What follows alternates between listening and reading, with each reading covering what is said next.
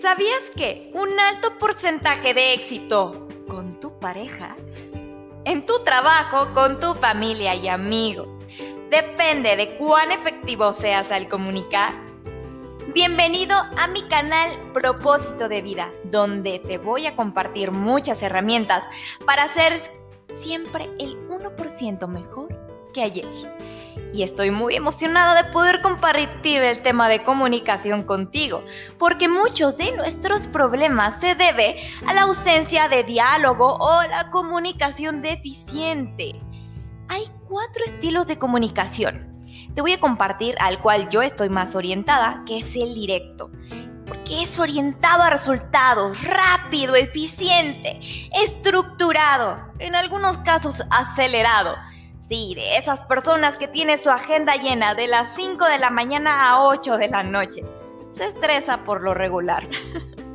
También tengo rasgos de un estilo principiante, porque soy de esas personas que a los 5 minutos ya estoy haciendo un nuevo amigo, con quien me cuesta un poquito de trabajo entablar una conversación es con un estilo solidario.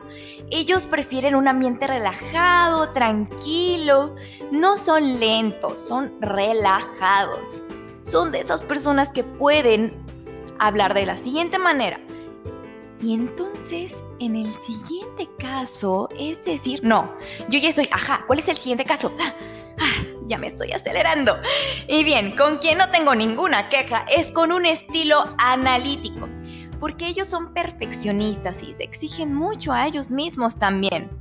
Ninguno de esos estilos es mejor que otro, todas tienen su área de oportunidad. Y la comunicación, según el libro del poder de las relaciones de John Maxwell, dice que es una de las cualidades principales para tener un liderazgo efectivo. Y la curva del olvido de Hermes dice que del 100% de lo que hablamos, el 98% las personas lo olvidan. Así como lo escuchas, puedes hablar un minuto, dos minutos, 20 minutos o más tiempo y el 98% se les va a olvidar de lo que estás hablando. Así que yo te invito a reflexionar qué es ese 2% que quieres que tu receptor se quede. Para ser un comunicador efectivo te voy a compartir seis pasos que a mí me han ayudado día con día a trabajarlo. Uno, el uso de herramientas. Usa toda la tecnología, todas las herramientas a tu favor. Yo te recomiendo siempre, de la manera virtual, ver a la cámara traducido a ver a los ojos, porque tú creas una conexión con las personas. Así que no regañes a la computadora ni tampoco estés muy alejado de ella, para que crees, creas una conexión con tu público. 2. Manejo del escenario.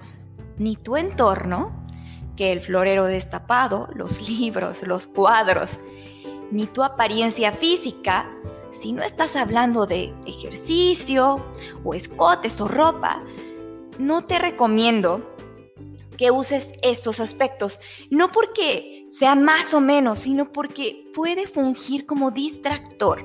Recuerda que tenemos que cuidar que nuestro entorno y nuestra apariencia física no sea más importante que nuestro mensaje.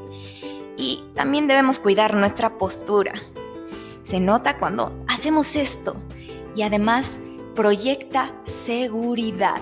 Así que te recomiendo siempre estar erguido y no probar Número 3. Para mí la preparación es como un tripié. ¿Qué le pasa al tripié si alguna de las patitas se cae? Se cae la cámara. Así que, uno, estructura.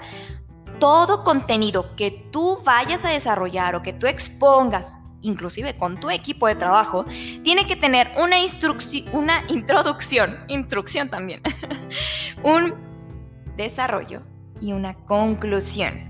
Número dos, practica. Entre más pase el tiempo y lo practiques, la practicas de maestro, además, te ayuda mucho a relajarte cuando tienes que exponer algo, lo que sea. Y tres, disfruta.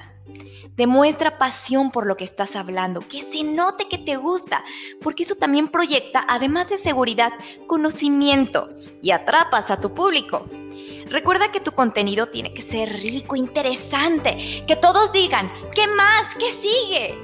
Número 4. Comienza el libro de El método habla de Álvaro Gordoa.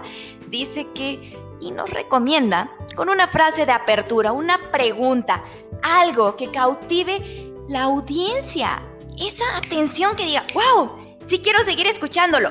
Porque si tú dices, hola, muy buenas tardes, no, perdiste la atención. Pregunta algo que diga a la gente, wow, sí, quiero seguir escuchándolo. Número 5. Control de los nervios, muletillas y la articulación. No es malo estar nervioso. Eso significa que estamos vivos, ¿es correcto? Así que yo no te voy a decir, no te pongas nervioso, porque es normal que uno se ponga nervioso cuando está hablando en público o estás a lo mejor en junta con muchos coordinadores, etc. Es muy normal. Sin embargo, que no se note.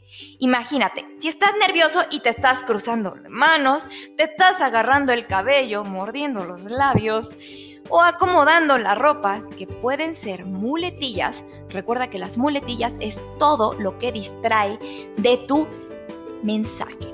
Así que, si tus manos tienen algo que decir, dalas a conocer. Si no, no.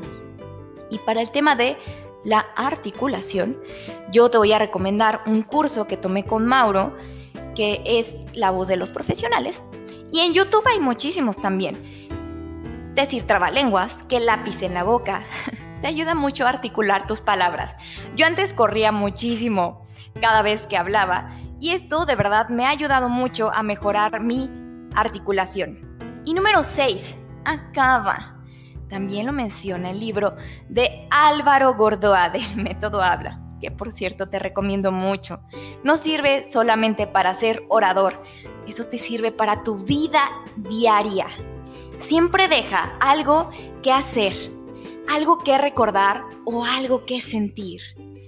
Amigos, no me quiero despedir sin antes invitarte aprovechar todas las herramientas, todos los cursos, por ejemplo, meterte a Toastmasters, porque te va a ayudar mucho a mejorar tus habilidades de comunicación y liderazgo, para que cuando tengas la oportunidad, ya sea de presentarte en equipos, de subir también de puesto, esto también ayuda, porque es tu comunicación, tengas el don, el estilo y la nitidez para hacerlo.